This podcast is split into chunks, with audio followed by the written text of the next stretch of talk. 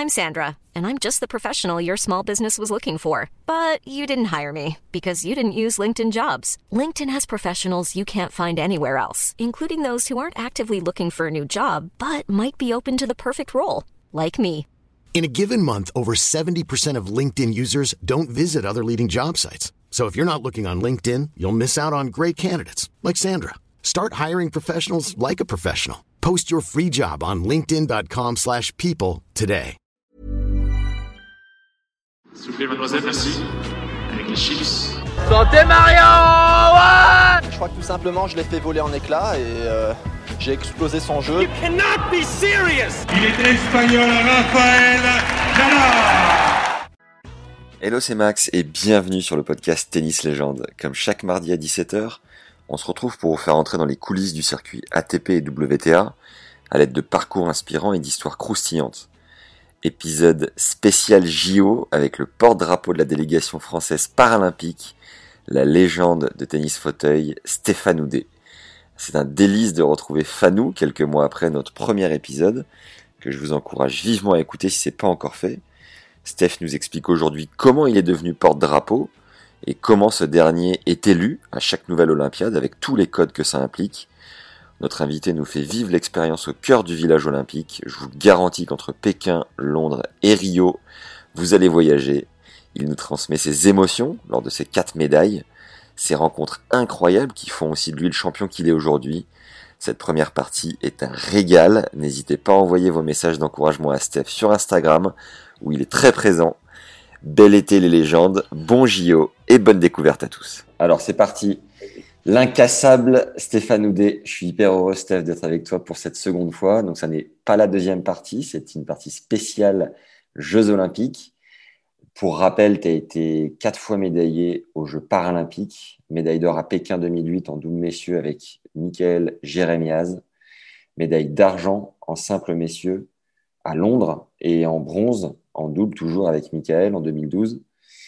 Euh, et l'or à nouveau en double en 2016 à Rio aux côtés de Nicolas Pieffer. Tu as également remporté 23 titres du Grand Chelem en simple et double confondu. Tu as été numéro un mondial de tennis en fauteuil. Euh, tu as été plébiscité du coup par le public pour être porte-drapeau de la délégation française avec la judoka malvoyante Sandrine Martinet lors de la cérémonie d'ouverture des prochains JO paralympiques de Tokyo du 24 août au 5 septembre prochain. Est-ce que tu peux commencer par nous raconter euh, l'émotion peut-être que tu as ressentie en, en, étant nommé à ce poste euh, assez incroyable? Euh, Oui, d'autant plus que c'était un, un, jeu de montagne russe, puisque tu dis que j'étais plébiscité par le public, mais au départ, c'était un, un, choix de la Fédération française de tennis, en fait, qui m'avait proposé et prévenu en me disant bah voilà Steph on souhaiterait que tu sois notre candidat parce que les fédérations pouvaient présenter des candidats pour être le porte-drapeau de la délégation française en binôme pour les Jeux de, de Tokyo. Il se trouve que, euh, étant donné que c'était Michael, un autre joueur de tennis qui était le porte-drapeau en 2016, évidemment, euh, moi je n'étais pas candidat tout seul. Je me disais bon bah il faut il faut passer la la balle aux copains et ce ne sera pas à, nouveau un joueur de tennis. Mais comme ils ont adopté un nouveau mode d'élection qui n'était plus un comité restreint, mais public, la Fédé a dit, la Fédé tennis a dit go, euh, nous on pense que tu es la bonne personne. Et le comité paralympique a entériné la décision en disant bah, on, laisse au public la liberté euh, de choisir. Notre but, c'est de faire connaître les sportifs et euh, vos disciplines. Donc, euh, pas de restriction pour cette année. Et tu sais combien de personnes ont voté? 40 000 personnes à peu près ont voté. Par euh, quel biais? Ça se passait où? Alors, c'était un site internet. Donc là, je me rends compte que toi, tu n'as pas voté. Et là euh, euh, Non, mais non, mais un site internet qui s'appelait portondrapeau.fr okay. était entièrement dédié à ce vote. N'importe qui qui avait un numéro de téléphone français pouvait voter. Les Français de l'étranger, quelques-uns ont pu voter. En tout cas, c'est ce qu'ils m'ont dit avec, un, avec le code international de leur numéro, puisqu'il y avait aussi un candidat qui était néo-calédonien et qui euh, est un, athlète, un spécialiste de, des courses en, en fauteuil volant. Euh, donc tout le monde pouvait voter et tout ça pour euh, revenir au fait que les, les, émotions ont été des montagnes russes puisque à la suite ma présentation par la Fédération française de tennis en tant que candidat, le comité paralympique a créé un groupe euh, WhatsApp qui regroupait les sept candidats, donc trois hommes et quatre femmes, pour échanger sur les modalités du vote, euh, les, les process de communication qu'ils allaient mettre en place, les vidéos, le contenu, euh, les règles. Et donc, on a beaucoup échangé entre nous. Ça a duré un peu plus d'un mois et trois semaines pour le vote. Euh, toujours est-il que dans, ce, dans ce groupe, finalement, on a aussi eu des, visioconférences et le directeur du comité paralympique, qui s'appelle Elie Patrijon, nous a tous informés que euh, un samedi, donc ça peut être le samedi 3 juillet, à la suite de la fin des votes au 30 juin, eh bien, il nous appellerait un par un pour nous prévenir de, qui étaient euh, les heureux élus. Sachant que moi, je partais à Wimbledon le lundi. Et le jeudi, j'étais à l'entraînement. Et entre euh, deux exercices, je me suis arrêté pour boire un coup. Et mon téléphone est toujours sur silencieux. Et simplement, comme il était à côté de ma bouteille, j'ai vu Élie Patrijon s'afficher, donc c'est notre directeur. Et là, euh, ben, je me suis dit, mince, euh, ils cherchent à me contacter. En général, ce sont des gens qui nous appellent que quand ils ont des choses importantes à nous dire. Et comme moi, j'étais quand même dans l'organisation de Wimbledon, je me suis dit, bon, bah, je décroche parce qu'il euh, il a quelque chose d'important à me dire. Mm. La connexion est mauvaise et finalement, ça raccroche. Je rappelle, et pendant ce temps-là, ça tourne dans ma tête et je me dis, bon, bah, s'il essaye de m'appeler jeudi plutôt que samedi, deux jours avant, c'est pour me dire, écoute, Steph, euh, ne change pas ton billet de train, ton Eurostar pour partir à Wimbledon. Euh, je te le dis en amont, c'est pas toi. Et, comme ça, tu gardes le secret comme ça a été demandé. Mais tu aurais-il que, euh, voilà, je t'informe que ce n'est pas toi. on se rappelle. Et là, il me dit, ben voilà, Stéphane, en fait, je voulais te dire que tu avais été euh, élu par le public, tu seras notre porte-drapeau. Et en même temps, comme il y avait le secret, mais oui, mais c'est ça le problème, c'est que tu as envie, mais comme c'était sous le sceau du secret, et que euh, mon sparring partner qui s'appelle euh, Nicolas Sarrazin, qui était à côté de moi, enfin à côté de moi, de l'autre côté de la chaise d'arbitre, eh bien, j'étais complètement bloqué en me disant, mais mince, ils nous ont dit qu'il fallait le dire à personne, mais vraiment personne, parce qu'ils nous avaient expliqué un truc à propos des secrets en disant que quand on cherchait un secret, si une personne le savait, 35 personnes le savaient. Wow. Donc si 35 personnes le savent, bah, ça fait 35 au carré, et très vite tu fais le tour de la Terre finalement avec ton secret. et donc, donc j'étais complètement euh, coincé dans mon expression, et je pense que Nicolas se rendait compte que je disais peu de mots, mais qu'il se passait un truc. Et Ellie me dit, bon ben voilà, il euh, faut que tu, tu tiennes jusqu'à lundi, parce que c'est très important pour nous, ce sera une annonce sur euh, le plateau du journal de 20 heures de France Télévisions. Nous avons signé des droits avec eux et une exclusivité. Donc, si on veut vraiment que ça se passe bien et que ça puisse se reproduire, il faut garder le secret. Alors, je dis, ben, ok, très bien. Euh, on était prévenu euh, des règles, mais je pense que Nicolas, qui est pas loin, a dû se, rendre compte. Donc, oui, il, fait partie des 35 probablement. Toujours est-il que voilà, donc nous on se l'est dit avec beaucoup de modération aussi parce qu'on était sur le cours technologique de la Fédé. Et le cours techno de la Fédé, ben, c'est un cours où il y a plein de caméras, il y a des micros, tout est enregistré. Et, donc, euh, bon voilà, on, a tenu notre langue, d'autant plus que moi, je partais le samedi matin pour un mariage. Et ma femme était euh, témoin et maître de cérémonie. Et évidemment, beaucoup de gens pendant le mariage nous posaient la question, avaient voté, disaient alors euh, c'est quand, euh, c'est toi, c'est pas toi, vous le saurez quand? donc on a toujours répondu, euh, ben, on saura lundi soir au journal de 20h. Alors ma femme, toujours avec Malice, elle disait aux gens, elle disait mais regardez bien le journal de 20h lundi soir. Et je disais mais si tu dis aux gens de regarder, c'est que, c'est que quelque part tu, tu leur donnes la réponse. Mais bon, on a tous les deux tenu notre langue. Le, le soir, quand je l'ai retrouvé, euh, on, s'est pris dans les bras et c'était nos, premières émotions euh, ensemble. Et puis ensuite, le lundi matin, finalement, euh, je vais arriver dans, un hôtel, un espace qui était réservé par le comité paralympique pour qu'on rencontre la nouvelle présidente du comité olympique. C'était notre première rencontre avec Brigitte Henriquez, donc la présidente, mais au départ joueuse de foot, passionnée de sport. Et en arrivant, j'ai vu Sandrine Martinet. Et donc, on s'est pris dans les bras tous les deux parce qu'on a beaucoup d'émotions associées sur les, sur les Olympiades auxquelles on a participé. Et, voilà, c'était euh, ce jeu de montagne russe, sachant que pendant toute la journée, il fallait aussi qu'on garde le saut du secret et qu'il y avait un vote du comité paralympique qui se faisait à côté. Donc il y avait plein de monde et nous, on nous exfiltrait à chaque fois, on nous cachait, il fallait pas qu'on voit les gens, que personne puisse deviner que c'était nous. Ensuite, on partait euh, faire un, shooting photo pour la présentation justement du contenu des porte-drapeaux.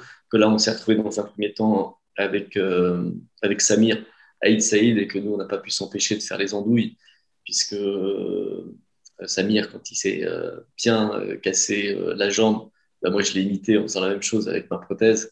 Donc, on a quelques photos rigolotes où j'ai mis mon, mon, genou à l'envers, comme lui l'a fait involontairement au cours de son saut pendant les, les, les, derniers Jeux. Et puis, il nous a rejoint par la suite Clarisse, euh, puisqu'elle était, euh, elle était occupée le matin. Et on a passé une journée euh, incroyable tous les quatre à, bien se marrer, à, faire, à produire du contenu, faire des photos. C'était très très agréable dans un studio photo un peu caché, mais c'était une belle journée. Si vous voulez nous aider à développer le podcast, vous pouvez le faire très simplement en nous mettant 5 étoiles sur iTunes et un avis sympa, un commentaire sur YouTube ainsi qu'un like tout de suite. Ça permet d'améliorer le référencement et c'est un grand plaisir de vous lire. Sachez que vous avez accès à deux formations gratuites en description de l'épisode. Une première pour savoir ce que la stat dit de votre jeu, c'est 1h14 de contenu offert avec le statisticien Fabrice Barrault. La seconde regroupe 14 conseils du prépa mental Jean-Philippe Vaillant qui a coaché 12 top 100. Ça va enfin vous permettre d'arrêter de mouiller sur un cours de tennis. C'est cadeau, c'est pour nous. Allez, on y retourne.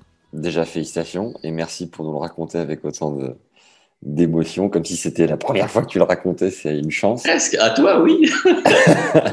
c'est sympa. Mais vraiment, qu'est-ce que tu as ressenti? Quelles images tu as eues De la fierté, j'imagine, évidemment, mais vraiment au fond de ton cœur, quoi. Ça, qu'est-ce que ça t'a évoqué à ce moment-là? Ah, Je pense que c'est un immense témoignage de reconnaissance au départ donc, de la fédération, des personnes qui m'ont choisi euh, au sein de la fédération, et, par la suite, euh, un témoignage de reconnaissance de la part du public, parce que euh, sur 40 000 votants, si j'ai essayé de faire voter, et, ma femme a été très active sur le sujet, tous les gens qu'on connaissait, on est loin des 40 000. Donc ça veut dire qu'il y a des gens dans leur coin qui ont décidé, sans, être, sans, être influencés par le fait de nous connaître, de voter à nouveau pour un, joueur de tennis. Donc, euh, c'est marrant parce que je ne sais pas si ça a été euh, un grand changement, mais en tout cas, depuis, j'ai à plusieurs reprises rencontré des gens qui m'ont plus reconnu dans la rue et qui m'ont dit Ah, c'est vous, c'est vous, euh, c'est vous, soit avec le nom, soit parce que j'avais un sac. Alors, c'est vrai que quand je me balade en, en, short avec ma prothèse, avec un sac Wimbledon sur le dos, on peut, on peut imaginer. Mais ça a été encore mon cas hier en rentrant euh, du British Open. Et euh,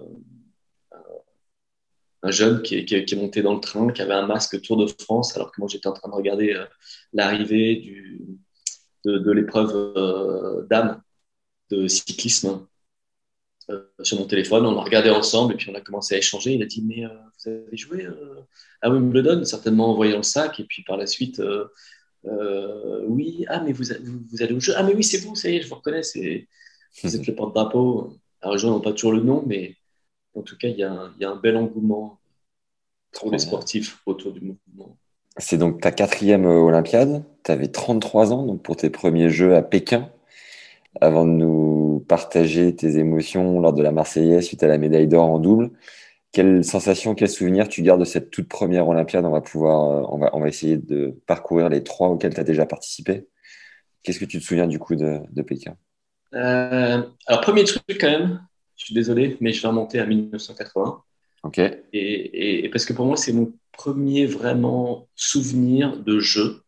Et il se trouve qu'à l'époque, je joue un, un, tournoi qui était le tournoi du Longeron. C'est un tournoi qui était très connu dans la région des, Pays de la Loire, où tous les jeunes se retrouvaient, euh, parce que euh, un grand monsieur qui s'appelle, qui s'appelait Joseph Grimaud, qui était aussi le patron d'une société textile qui s'appelait à l'époque Barbe Bleue, euh, était organisateur, directeur du tournoi, et nous faisait des remises des prix incroyables. On était gamins, on avait des remises des prix de cadeaux, de lots qui étaient incroyables. Et il se trouve que cette année-là, en 1980, il m'avait accueilli chez lui et j'ai dormi dans la chambre de son fils. Et lui rentrait des jeux de Moscou. Et c'est la première fois où je fais un lien avec les jeux parce que dans cette chambre, il y a tous les, ce qu'on appelle aujourd'hui des, des, goodies, je sais pas comment on dit en, français.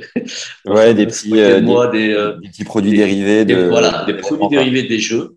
Et donc, tu as les mascottes, tu as euh, des autocollants, tu as des peluches, tu as tout ce que tu peux imaginer avec Moscou, les anneaux, ce petit symbole rouge. Et ce sont des jeux qui ont été boycottés. Toi, tu n'étais pas né à l'époque mais euh, les jeux ont été boycottés et on, en a certainement vu moins euh, que les précédents et, encore moins que les suivants. Mais euh, là, je faisais un lien réel avec Ah, mais c'est une épreuve incroyable qui a existé, qui a regroupé autant d'athlètes et qui est vue par autant de, téléspectateurs. Et donc, Moscou, quand je me retrouve à Pékin, c'est un peu alors c'est un rêve qui forcément est modifié parce qu'à aucun moment j'ai imaginé gamin rêver euh, de participer à des Jeux paralympiques, mais euh, de participer à un événement d'envergure mondiale. Bah, le lien que je fais entre, à l'époque on appelait ça l'URSS en plus, hein, je crois que c'était écrit sur les maillots CCCP, et, et voilà, c'est pas très loin de Moscou, euh, l'ex-URSS, c'est pas très loin de Pékin, et je débarque euh, avec des yeux de gamin dans un, dans un stade, alors les émotions, elles sont autour de euh, d'abord le village. Le village, ce qui est incroyable, c'est que quand tu débarques dans ce village entièrement dédié au sport, premier truc, c'est que tu as toutes les nations et il n'y a pas d'argent. Alors, euh, quand je dis il n'y a pas d'argent, on est tous très conscients qu'il y a beaucoup d'argent euh, autour de l'organisation des Jeux. Mais en fait, à l'intérieur du village, tu es dans un mini-pays ou dans un mini, euh, sur une mini planète, puisque tu as toutes les nations qui sont représentées. Mais il n'y a pas de transaction économique. On se balade, nous, avec notre accréditation qui nous permet d'obtenir euh, tout ce qu'on veut. Mais ce n'est pas uniquement les repas, les boissons, euh, les préservatifs. J'ai vu que les gens parlaient beaucoup du village comme étant une, zone d'épanouissement aussi de ce côté-là. il se trouve que tu peux aller chez le coiffeur, tu peux aller euh, chez le médecin. Euh, tu as plein de pays pauvres qui se font euh, faire des, fauteuils, des lunettes, des lunettes de vue. Tu vas chez l'ophtalmo. Enfin, tu es vraiment tout ce que tu peux imaginer est là pour toi et sans transaction financière. Et du, du, coup, c'est quoi? C'est le, c'est le comité qui te crédite directement ou c'est toi qui mets non, non, non, non, non, non, tu vois rien. Tu vois rien du tout. C'est-à-dire que ton accréditation fait une fois que tu es rentré dans le village, tu peux aller au McDo, tu peux aller au restaurant, tu peux aller chez le médecin. Euh, tout est tracé parce que tu as un numéro, un code barre qui dit euh, bah, Ok, euh, lui c'est bon. Et dans l'enceinte du village, il n'y a pas d'argent. Et, tu, et, c'est all, all, inclusive. All inclusive, si tu veux. D'ailleurs, c'est assez marrant de voir les athlètes. Souvent, les judokas, parce que les judokas sont sur des, ont, ont, des diètes pour leurs épreuves qui sont strictes et leurs épreuves ne durent qu'un jour. Donc, ils sont hyper strict jusqu'à l'épreuve. Et le lendemain, tu vois une queue immense au McDo et ils s'enfilent, euh, bah, comme c'est all inclusive, tout ce qu'ils veulent. Et, et, c'est pareil dans le village, puisque dans le village, tu as aussi toutes les cuisines du monde. Donc, ah tu peux choisir de manger chinois, de manger italien, de manger européen, de manger. Millions of people have lost weight with personalized plans from Noom, like Evan, who can't stand salads and still lost 50 pounds. Salads, generally, for most people, are the easy button, right? For me, that wasn't an option. I never really was a salad guy. That's just not who I am. But Noom worked for me. Get your personalized plan today at Noom.com. Real Noom user compensated to provide their story. In four weeks, the typical Noom user can expect to lose one to two pounds per week. Individual results may vary. africains. C'était quoi ton petit kiff à toi, resto ou autre hein? Aujourd'hui, aujourd'hui, je suis très. Ce que j'adore, c'est la cuisine thaï, épicée. J'aime beaucoup les soupes. Et, et je crois qu'à Pékin, j'aime aussi beaucoup ce qui est italien, mais pas les pizzas pendant les jeux, même si c'est un peu mon plat préféré. J'aime beaucoup le couscous. Euh, donc, je devais faire des pâtes, de la soupe, des salades. Tu peux composer ta salade, euh, de l'eau pétillante, ce que je préfère. Aucune boisson sucrée, mais t'as tout. Et voilà. En, simple, tu avais fait quoi? Juste petite question. En simple, je perds en quart. Ok. Ouais, je perds en quart. Et d'ailleurs, c'est assez marrant parce que j'ai regardé il n'y a pas longtemps les classements. Et il me semble que j'étais quand même. Euh, mais ça m'étonne parce que je me suis vu trois mondiales, mais à mon avis, trois mondiales en 2008, ça doit être à la fin de l'année et les Jeux au mois de septembre. Je vais être un peu plus loin parce que je ne suis pas déçu de, de ma place. Et si j'avais été trois, je l'aurais été certainement un peu plus. Parce que je suis en train de découvrir. Et je découvre tellement que là, en quart, je joue sur le central pour la première fois des Jeux. Et ça, c'est une particularité qui est importante pour tous les joueurs. Ce cours central était moins usé que les autres cours, était plus rapide et on a joué avec un filet de simple. Donc là, euh, autant dire que je regarde tous les matchs pour vérifier comment ça se passe sur les différents cours. Mais quand tu joues avec un filet de simple, c'est-à-dire sans piquet, tu as les poteaux qui sont des poteaux de simple, qui sont à l'intérieur du couloir de double, eh bien tes repères visuels sont légèrement modifiés. Et comme tout allait plus vite, j'ai mis du temps à m'adapter. J'ai joué un joueur qui jouait vite. J'ai perdu contre un Hollandais. Euh, je crois qu'il a fait 4, en plus, il a, il a perdu la. il a eu la médaille de bronze, je me souviens plus. Mais en tout cas, euh, je venais pour découvrir et j'ai perdu en quart. Et à ce moment-là, euh, je continuais à apprendre. Et le plus important, c'était effectivement l'épreuve du double, où on avait une, une vraie chance. Et tu, tu, te revois comme un jeune loup à cette époque-là, à 30 ans Ouais, non, mais complètement. Mais en fait, j'ai cet âge-là, mais je découvre complètement le tennis fauteuil. Je ne sais pas me déplacer, je ne suis pas sûr euh, de mon fauteuil volant, et je ne suis pas sûr de la pression de mes pneus. Je, enfin, même, on, a un premier match de double où, euh, où, je joue avec des boyaux, et je crois que ça fait un mois seulement que je joue avec des boyaux. J'ai un boyau qui éclate, on, a du mal à le faire réparer, sachant qu'on a un temps limite pour réparer et que finalement c'est 20 minutes pour nous et que l'arbitre à 19 minutes dit bon les gars il vous reste une minute sinon c'est scratch terminé plus de fin de la partie donc c'est un copain qui qui, en courant, me prête sa roue parce que les gars n'arrivaient pas à réparer ma roue. Euh, donc, euh, ouais, non, non, je suis bon, naturellement, je suis un peu à l'arrache, mais là, je suis euh, champion du monde de l'arrache et je suis vraiment en, phase d'apprentissage. Donc, je découvre, et à, tel point je découvre que la, la, maman de Michael m'avait dit si jamais vous êtes sur le podium, Stéphane, il faut absolument que tu aies un fauteuil roulant euh, pour que vous puissiez aller ensemble avec Mickaël sur, le podium. Et si tu regardes les images, j'ai un fauteuil roulant de ville que je ne connais pas, que je ne maîtrise pas, qui est plus large que moi. Je ne sais pas comment faire, je suis tout petit. C'est euh... non, non, c'est la découverte. C'est énorme. Et, et donc, justement, et justement, c'est ça qui fait que c'est important quand on parle du porte-drapeau par la suite, parce que quand tu es dans une phase de découverte comme ça, tu consommes de l'énergie inutile parce que tout est merveille. Et tu es tellement émerveillé que tu cherches l'émerveillement. Donc, tu fais le tour du village. Et moi, je suis émerveillé parce que je vois. Euh, donc, dans le village, chaque pays a un bâtiment, une zone qui lui est réservée. Et par exemple, euh, euh, il se trouve que l'Israël est pas très loin de l'Iran, de l'Irak, et que, et que tu regardes et tu vois qu'il y a des gardes du corps qui traînent, qui sont en civil, qu'on t'a raconté qu'il y avait des tireurs d'élite qui étaient sur les toits, donc tu sais pas, donc tu vas voir. Euh, et, et, et, tu te sens, tu es quand même dans un univers de paix. Hein. La, seule bagarre, elle est sur, le, sur les aires de jeu. Et, mais tu as cette excitation, donc tu vas voir partout, tu te dis, ah tiens, là, là ce sont les Russes, là ce sont les Chinois, ah, mais les Chinois, ils ont deux bâtiments, mais ils sont combien? Ils sont trop nombreux. Ah, mais eux, ils sont, ils, sont plusieurs dans le même bâtiment, alors c'est quoi comme pays? Ah ouais, je ne connais pas. Et puis, euh, tu regardes, moi j'adore, euh, depuis que je suis gamin, regarder les drapeaux, essayer de comprendre, euh, d'apprendre les drapeaux. Là, quand je regarde la cérémonie d'ouverture des Jeux, maintenant je le sais, mais c'est l'ordre alphabétique chinois, japonais qui est pris. À l'époque, c'était l'ordre alphabétique chinois. Et en avant-dernier, c'est toujours le futur pays organisateur. Donc là, c'est pour ça que la France est passée avant-dernier, et sachant que le pays organisateur est dernier, tu as le Japon. Mais au départ, tu suis, puis tu vois Cameroun, euh, Côte d'Ivoire, Chine, puis plus rien, et puis après, tu retrouves Costa Rica. Mais je comprends pas, c'est quoi l'ordre alphabétique mm. Et en fait, c'est ça, c'est l'ordre alphabétique du pays organisateur, même si la langue des jeux reste le français. La Marseillaise. tous ces, de, cette... la Marseillaise. De cette médaille d'or. Et puis, au passage, tu disais, j'étais le champion du monde de numéro ah mondial de joueurs à l'arrache.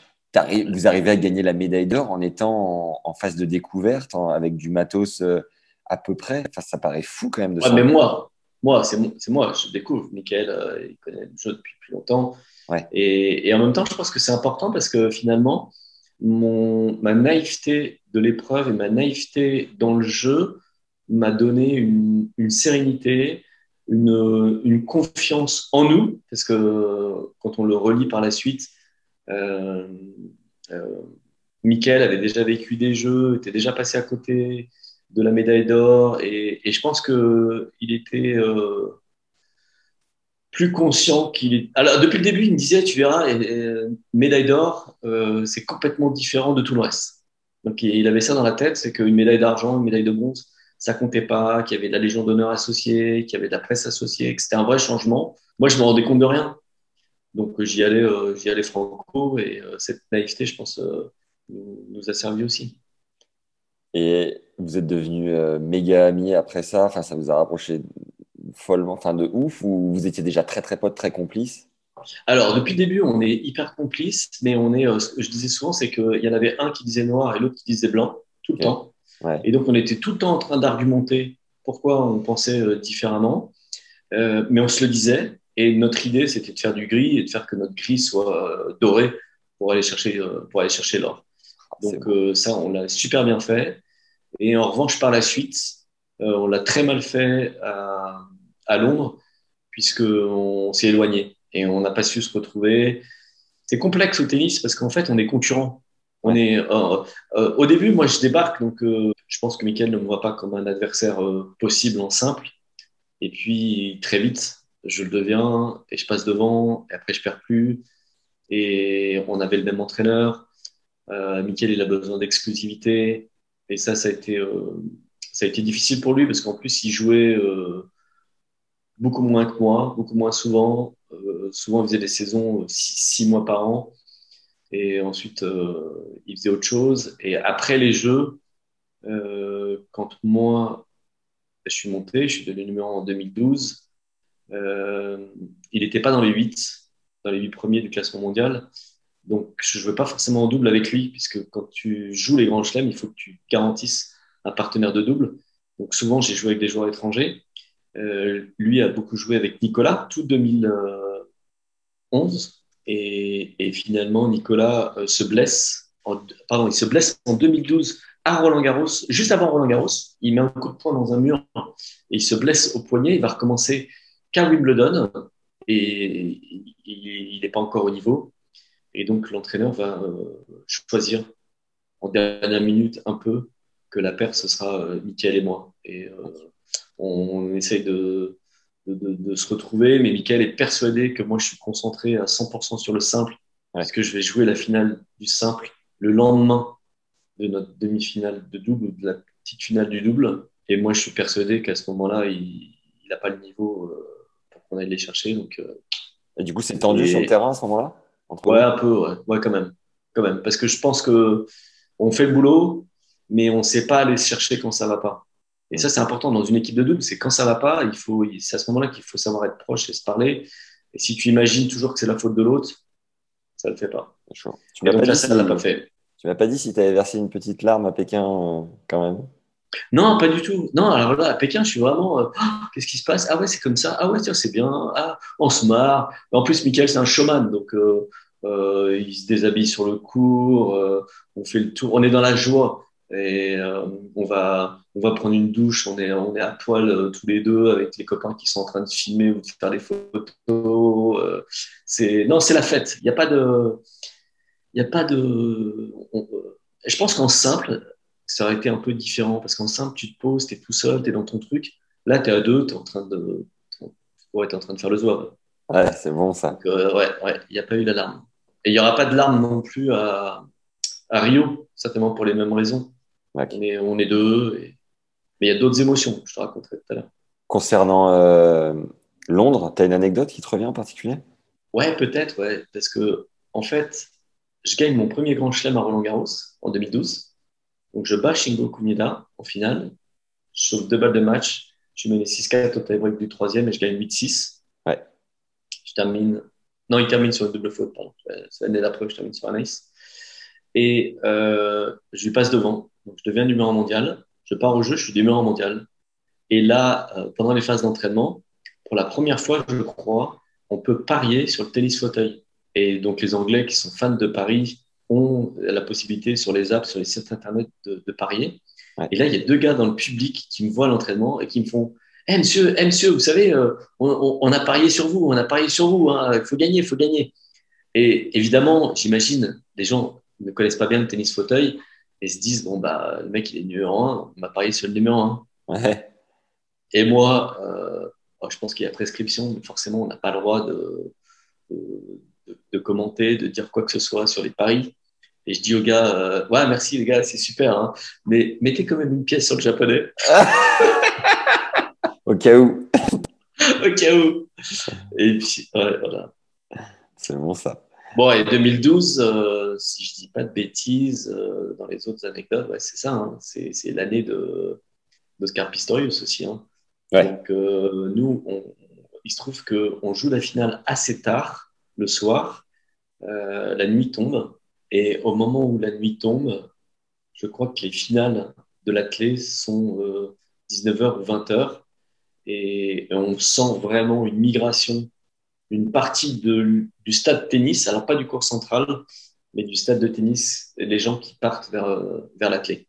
Ah et, ouais. et- et la clé, c'est, euh, je me souviens plus, mais je, non, c'est pas un stade de 80 000 personnes, archi comble, et on entend les clameurs, en fait. Même pendant qu'on joue, par la suite, on entend les clameurs. Donc on imagine, je sais pas, on se dit, ah tiens, record du monde, ou euh, médaille d'or.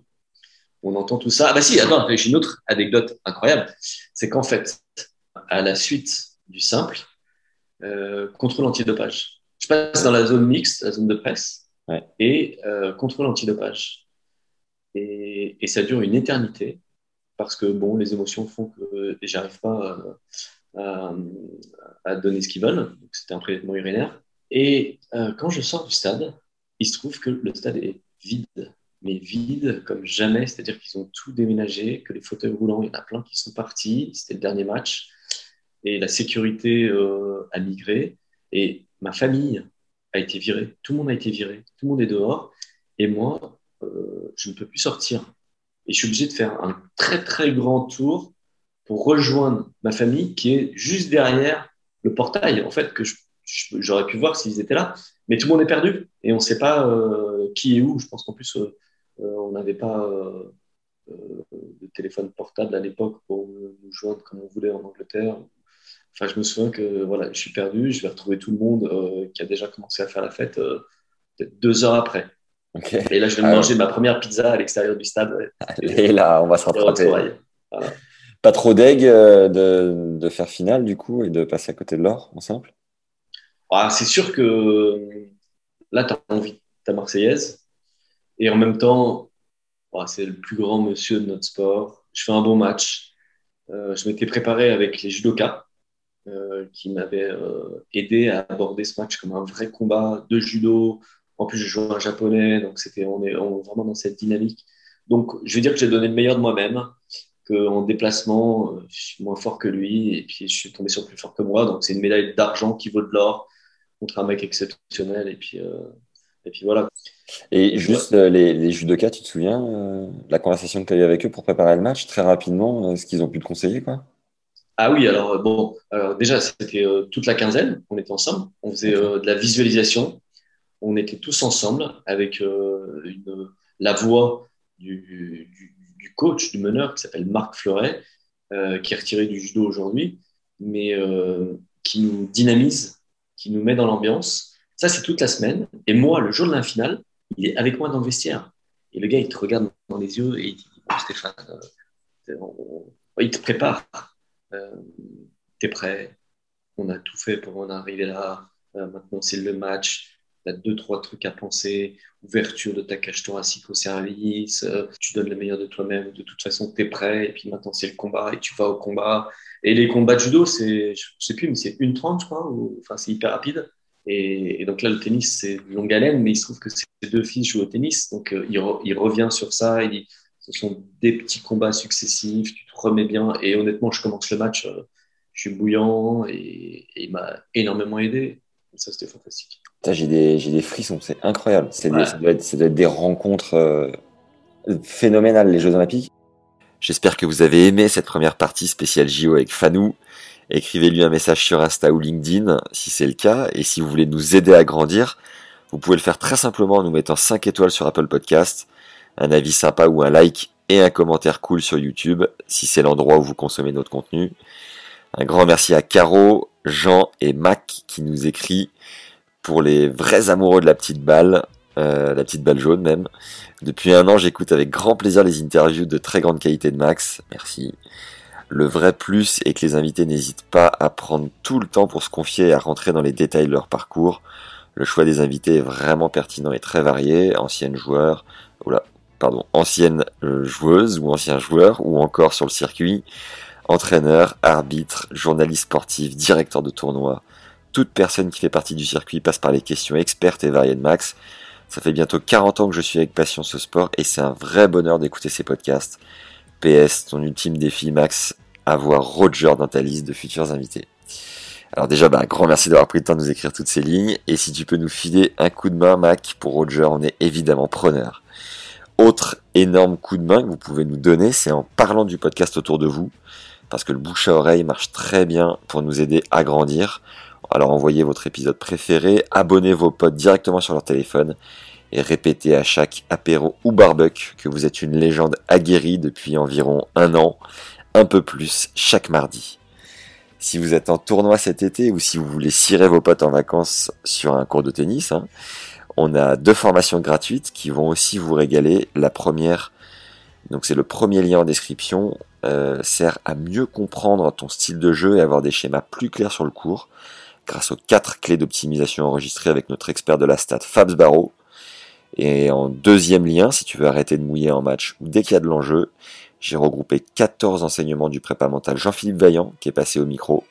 Jean-Philippe a coaché 12 top 100 et c'est le deuxième lien donc en description. Tu peux aussi nous souffler des idées grâce à un questionnaire, lui aussi en lien dans la description. Il nous permet de mieux comprendre qui tu es et ce qui te plaît pour continuer à te surprendre. Un autre big merci aux tipeurs récurrents qui nous soutiennent sur la plateforme Tipeee. Ça fait chaud au cœur, ce podcast, c'est environ 15 heures de travail par épisode. Et nous soutenir euh, nous encourage à tout donner pour vous régaler chaque semaine. Vous pouvez le faire donc à hauteur de 2 euros, soit un café par mois ou plus si le cœur t'en dit. Tous les liens sont juste en dessous, dans la description. Une fois de plus, vous l'aurez compris. Enfin, si vous avez des projets à nous murmurer à l'oreille, des idées de partenariat ou autres, vous pouvez m'écrire sur LinkedIn à Max Zamora. Z-A-M-O-R-A. Merci à tous ceux qui ont déjà pris le temps de le faire. Et surtout, n'hésitez pas. Voilà, c'est tout pour aujourd'hui. Prenez soin de vous les légendes. Encore une fois, bon JO à tous. Et également, merci pour vos bonnes ondes. Ça me touche tous ces messages. Je vous dis à très vite